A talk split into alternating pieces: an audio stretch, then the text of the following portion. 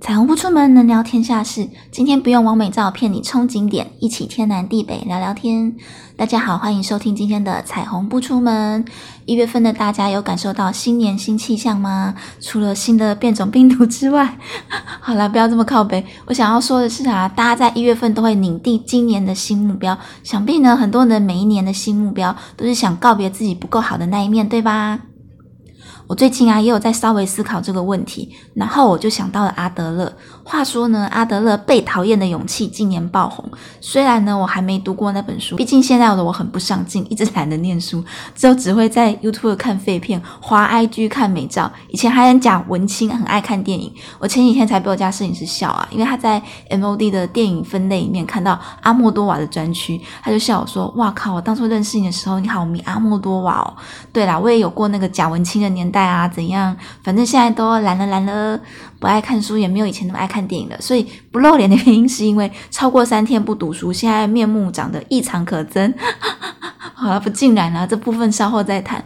啊，那虽然呢没有念过这本爆红的书，但我以前念过一点普心啊，普通心理学最最最最最后面的智商治疗篇都一定会谈到阿德勒学派啊。其实以前背过都忘了差不多了啦，我一直记得他的中心思想，全部来自一个概念。人生而自卑，所以呢，今天就要来跟大家聊聊自卑的事情。没有办法聊阿德勒啦，因为我这个人就是没念书嘛。我们聊生活化一点就好。自卑的情绪，大家都有过这个经验吧？身为一个很废呢、很不能干人，这种情绪我很有经验哦。在阿德勒的眼中呢，自卑其实并不是一件坏事，因为自卑可以转化为动力。当你呢觉得自己有不足的地方，你才会想办法去改善那个不理想的自己。他的理论就是：先有自卑，才有自我超越。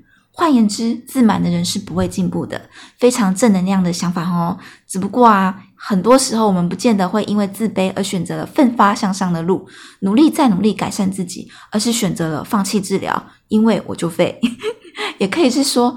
呃，也可以说是跟自卑的自己和平共处啦，不一定要消灭它，反正就笑看人生了嘛。毕竟现在也很流行一个说法啊，我已经很努力了，阿姨，我不想努力了啊，不对，错棚，再次，我已经很努力了，不需要再跟我说加油了。再说压力山大就要爆炸喽。好啦，认真说，人生中有很多事。都值得自卑。举凡是家境不够好啊，没有家世背景啊，书念不好，事业没有成就，人缘不好，交际人际交往有障碍，不够高富帅，不够白富美，真的要自卑，绝对没完没了。可是你仔细想想啊，这些会让你自卑的事情，说起来都是因为你没事在跟人家比较才会有感觉。你不比就没事啦，人家长得很美，你欣赏她就好，为什么要想说我都没有她漂亮呢？人家家里有钱，是他懂投胎。你当初投胎时不做功课，那为什么都投完胎了才在后悔投胎没投好呢？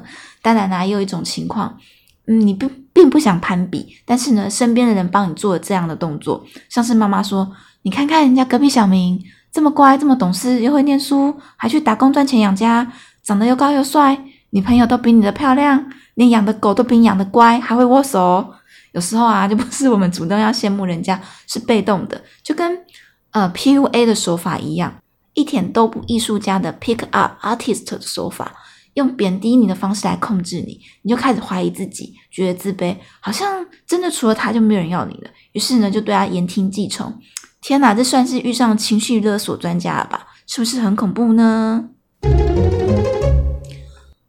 当然，我本人也是各种废啦。看我在 IG 的文案，都从干话开始讲起，就知道啦。乐色话比经济资讯还多。不过每个人自卑的点不一样，尤其是在嗯成长的过程中啊的一些不美好的经验，特别呢容易引起日后的自卑情节。有些人呢是跟父母的关系不好，家长呢都用负面教养的方式在数落你的缺点，就像刚刚上一段举的例子那样嘛。那样的话。嗯，教养出来的孩子就比较容易没信心吧。像我有个高中同学就是属于这个类型的。那另外的话呢，对外表自卑也好像是每个人在青春期都会经历的一种焦虑。我自己的话就是属于这个部分。好了，不然今天先谈这个部分就好，不然我怕一集讲二十四小时也讲不完啊，缺点太多，很值得自卑。好，我其实呃一开始也没有意识到美丑的问题，会加减打扮一下。就挑一下喜欢的衣服而已。那国高中的时候就完全不会化妆，即使班上已经有女生开始化妆了，可是那时候就觉得不急啊，就到大学再学就好了。所以呢，我的青春期就是一路都很朴素。我说脸也不是有自信哦，就是没有自觉。但本来不管美丑啊，也不关别人的事啊。那时候呢，我在班上的好朋友还亏我说：“哎，你知道你很像那个某某某明星吗？哪个明星我忘了，一个小咖的样子。”然后我就回答说：“哈，为什么？”他说：“因为你跟他一样，都是身材很好的丑女啊。”然后我就说：“靠背哦。”两个就笑成一团，也不会觉得受伤，玻璃心都还没碎。真正开始呢，因为被评论外表。而有受伤的感觉的是身边的重要异性的意见，一个是我哥，一个是我的初恋对象，就连续两个男的用很认真的态度在告诉我，你知道吗？你其实很丑，一点都不漂亮。我才开始觉得不对劲，开始认真思考，诶，他们说的是不是有道理啊？不然怎么会这么异口同声？而且呢，这两个本来都应该是说起来应该是要呵护我的人啊，然后。后来我就被说服了，一直到现在哦，我都还是会觉得，对啊，我就是不漂亮啊。虽然我还是会觉得有一点很匪夷所思，就是，就是，嗯，因为对我来说啊，如果是生命中的重要他人，那我们之间的关系如此亲密，不会因为感情好。就觉得对方越看越可爱吗？传说中台语的 “my sweet 啊 my sweet” 就是这个道理嘛。就长相丑归丑，但相处久了，如果对方个性好、谈得来，啊，笑容有渲染力，就会觉得他越看越美啊，很耐看啊，越看越喜欢啊。至少我自己是这样的人啊，你们一定有遇过吧？虽然。外貌不出众，但相处过后就觉得对方很有魅力，然后你对他外表第一印象就会打翻，一直帮他加分加分加分。所以我就想啊，我在我哥跟我初恋的眼中，莫非长得丑、个性又差，再加不到分，只能砍掉重练是吗？哎，你们不要以为我跟我哥感情不好哦，从小到大，我哥都大家都称赞我哥说是个很疼妹妹的哥哥，所以呢，我才对他的这番言论啊，觉得非常的黑人问号啊。他以前最常说的就是。我的老妹就是又老又丑。其实呢，这句话他从小讲到大，只是我小时候听没感觉。后来呢，连初恋对象都说了类似的话，才开始觉得我哥讲这句话显得特别刺耳。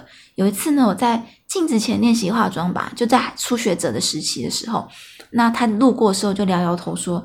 就不漂亮，干嘛打扮？浪费时间。我就想说，不就是先天不漂亮，后天才要努力吗？他竟然叫我直接放弃治疗，诶 我有天受不了，终于跟他挑明说，笑我很丑这件事情一点都不好笑，他才闭嘴。可是他不能再继续取笑我很丑之后，我们兄妹感情就没以前小时候那么好了。真的，他以前都一直当做笑话在讲，甚至呢，他还曾经，诶大学的时候去追女生，不晓得在干什么，竟然跟对方聊天的时候拿我当话题，就跟人家女生说：“哦，我妹长那么丑，还对人追，他班上男生是不是都瞎了眼？”没想到，没想到，人家女生听了之后很生气，说：“你们这些当哥哥的人都这样。”原来呢，他哥也是一直笑他丑，诶我们一样待遇诶可是其实那个女生。很漂亮，又很有气质，整个档次高好几倍那一种。我大概知道那个女生当初也是有鼓励我哥去追她，就觉得这个女生当我未来的嫂嫂，我可以很棒。结果呢，才刚开始约会没多久，就被他这个话题搞砸了。我听他转述的时候超傻眼，我想说你跟人家女生聊这干嘛？怎样怪我喽？就没想到这个话题刚好是对方的死穴，谁知道呢？我竟然会跟气质大美女有同样的困扰呢？所以各位啊，不是不报，时候未到。好，那另外一个嘴贱的是我的初恋男友，因为我以前在学校啊作风有点特立独行，所以呢比较稍微出风头一点。当时一个年级啊十几班，每班都有认识的人，在学校里呢走到哪都很照，所以呢初恋男友可能想压压我的气焰，就特别告诉我说：“我今天呢跟我那一帮兄弟说我跟你在一起了。”结果你知道他们说什么吗？他们都说你那么丑，干嘛跟你？诶刚开始听我觉得还好，想说。对呀，因为你喜欢是我个性嘛，才没有那么肤浅，只看外表，对吧？后来我发现我错了，青春期嘛，如果可以有一个漂亮女朋友的话，为什么不要呢？大概他也有他的同才压力，一直被笑女友不漂亮，笑久他也不开心。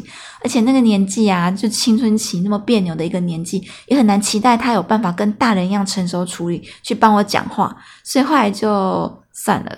但是我就记下来了，就是我很丑这件事，我以前都没有特别意识到，诶但是呢，我又没有自卑到觉得自己非要整形不可的地步，就改进它没有，我就觉得个人的外表对于自我认知是息息相关的，就不想随便改变我的从小到大的自我认知啊，所以我就落入一种很矛盾的赛局。一方面觉得对啊，我漂亮；一方面又觉得也还好吧，打扮起来应该还是可以看的吧，不要太吹毛求疵嘛。就自己也无法决定自己到底认同哪边的看法。如果是不重要的他人说出这种话，以我向来我行我素的个性，我可能听听就算了。反正你对我又不重要，你的意见就是耳边风啊。而且，Hello，有人问你意见了吗？后来为了验证自己到底是不是真的丑，我去当过一阵子小模，有累积一些拍摄平面的经验。诶长得丑还能当小模，很励志吧？可惜我身高不够啦，就哈比人的身高，不然就我就可以丑的很国际，好吗？长得不够高，不够 high fashion，那可能呢，在 某些合作案遇到的彩妆师，他们对审美的态度就会比较偏向主流一点，善良一点的呢，会好心跟你说。要出来当 model，怎么可以不割双眼皮呢？那遇到愤世嫉俗一点的，会直接跟你说，额头上有疤的人还敢出来当发型 model 啊？我怎么用？我头发都梳不能梳上去啦！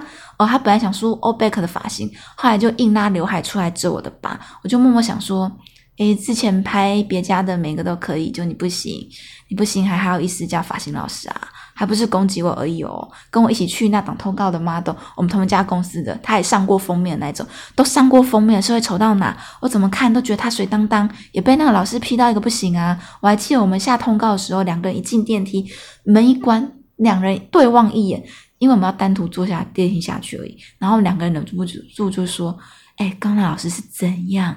我前所未见呢，超大牌，架子超大的。我后来遇过更厉害的彩妆老师或发型师。”人家很多都是态度很谦虚的，好吗？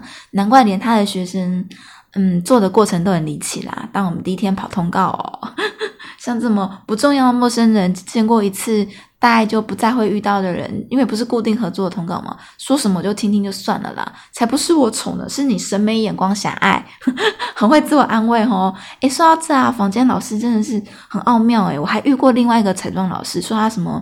呃，除了精通彩妆之外，还精通面相学。然后呢，他就一边帮你化妆，一边帮你免费看相，也是很惨啊。这次我没有被嫌丑，但是被嫌面相不好，好像是说啊，你命就没有很好啦，不要太挑。什么事情呢？有机会就要接受这一类的，也是傻眼，但就好笑，所以我们就当笑话听吧。反正我要表达的是呢，不是随便一个人说我丑就会相信，而是因为说的那个人呢，在我心目中有不一样的地位，我才会信以为真。结果丑这件事情呢，就此埋下了我自卑的种子。你不知道他什么时候会发芽。后来呢，遇到一个不是很好的对象，他就会用 PUA 手法来对付你。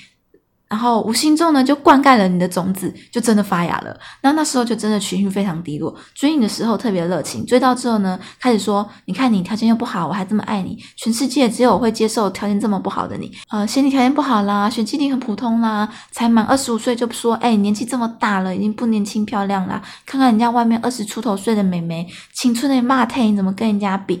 遇到这种人啊，真的要赶快离开，因为那些都是你的负能量来源。”呃，我意识到情况不对要离开的时候，他也曾经恐吓我说：“我要让你连小模都当不了，放话呢要毁了我之类之类的。”那我以前是姐姐，以前是无名小站的年代啦，后来就关站了嘛，大家都去玩 FB 了。那我当时不管朋友怎么说，都一直迟迟不肯开 FB 的账号，算是刻意在网络上消失了好一段时间，避免被对方搜寻到。呃，我很后来在才开了 FB 账号，还是我家摄影师擅自帮我申请，那都也是因果。也是都好几年过后了啦，然后嗯，也才开始玩 IG 嘛，但就一直走不露脸的路线，想说低调点。呃，其实我中间有被他找到过一次，不知道他哪里弄来我的号码，秒换，所以我不小心过这中间这过程，我也不小心丢失了很多以前的朋友，没有那么熟的朋友就统统放弃了，或是曾经很熟，后来我出事的时候就不熟的也放弃了，因为真的换过太多轮的电话号码了，那又很长一段时间没有 FB。但是这两年我也转换自己的想法，想说，嗯，事情也过了这么久啊，昵称跟英文名字啊、电话号码、住的地方都改了，应该不会再找到我了吧？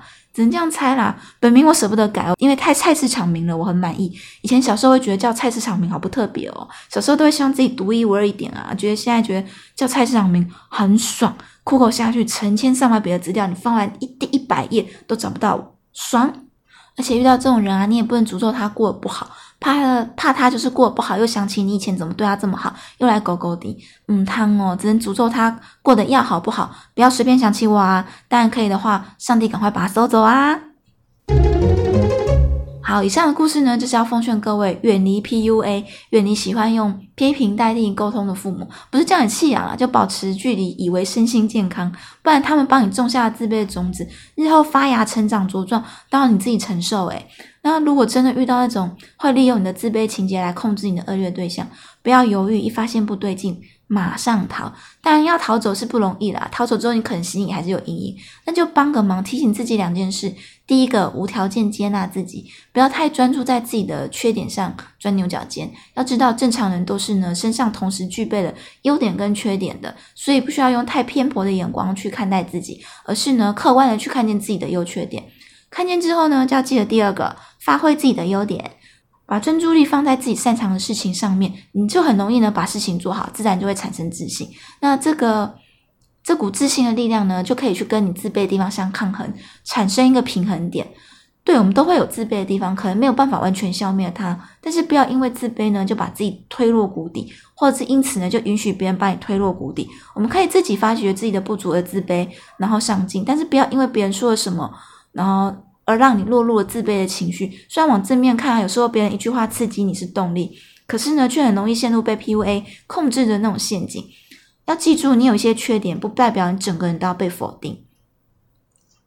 还有啊，听说。容易自卑或容易忧郁的人都要少滑 IG，因为没有比较，没有伤害。毕竟大家都把最美、最精彩的生活片段放上来，那些都是美化过的，背后大家也都是各自有各自的苦恼啊。只是社群平台容易带给你一种假象，觉得歌舞升平，大家的世界都很美好，只有你的生活在经历风暴，或是一滩死水，很无聊。假的都是你眼睛业障重，但是我的 IG 可以继续滑啦，没有问题。姐姐我呢最喜欢在 IG 上面撩妹，每次大家都说我给你们的留言嘴巴在甜呢，看大家都好美、好萌、好可爱啊！大家都努力修过图了嘛，再怎么样都比现实生活中美啊，怎么可以不称赞呢？我也是啦，我也是啦，谢谢大家，谢谢我家摄影师呢，努力为我修图啊。现在大家都很喜欢照片跟本有点不一样嘛，没问题的，真心觉得修图修图好累的，要去医美进场维修也没什么大不了。有人说。假的美总比真的丑好，这种事看个人呐。你也可以跟我一样跟下去啊，一直疯狂被说怎么不去整形，我就偏不整，嘿嘿。下一单元居友投稿，好啦，接下来就进入我们最精华的单元啦。你们的投稿呢，长一句话就把我打败，让我觉得我刚刚讲的一大串都是废话，超强的。好，先从呢也是对外表自卑的投稿看起。哦，一涵说觉得自己鼻子很大，嘴巴也很大。后来蔡依林出道后，我就开心安心了。好啦，你是我们的蔡依林啦，是这个意思吗？哎，托这些当红大明星的福，哎，就是审美观是会逐渐修正的。像安海瑟薇跟茱莉亚·博罗伯兹出来以前啊，大家都觉得美女就是要樱桃小嘴。但是当他们横空出世之后，谁说美女一定要是樱口樱桃小嘴呢？大嘴美女就是笑起来特别爽朗、特别阳光、特别适合代言口红，对吧？不愧是易涵，总是能带给我们正能量啊。再是另说牙齿不正，一颗门牙比较爆，每次拍照都会放大确认牙齿出来见客。诶现在好多人在整牙哦，就算正面看没有龅牙，可是大家都在追求侧面的线条，就不希望人中那边看起来太凸。据说看起来像什么小夫嘴，其实我也有点小夫嘴，但我脸上缺陷太多了，就觉得这一趴比较微不足道，我就没有再管它。而且，宁，我跟你说，有时候一些小地方，其实只有你自己看比较看得到。有时候你没讲，搞不好大家都没发现呢。然后是跟外表无关的，卢卡妈说，自卑的地方太多了，从头到脚，从里到外。嗯，我情绪低落的时候也曾经这么想过，但我跟你说，你都养猫了，要更多你家猫儿子学学。想想呢，你家卢卡为什么这么有自信？是什么让他成为一只帅气的威猛小猫呢？是不是因为有满满的爱包围他，让他有安全感呢？我相信他也一样爱你哦。下一个 normal 说有有有，说有在自卑，但是没说是什么事，根本只是想让我念你名字吧。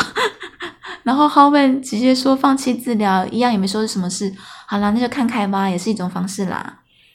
苏托托说自卑的地方在于没有任何才华，怎么会呢？我看过你的 YouTube 频道了，很会主持跟介绍啊，还有一支影片你帮台正宵弹 keyboard，怎么会没有才华？我觉得啦，有一种可能是嗯，你现在正在跟很厉害的一群人在一起，大家都太有才华了，所以呢，让你产生你才华不够用的感觉。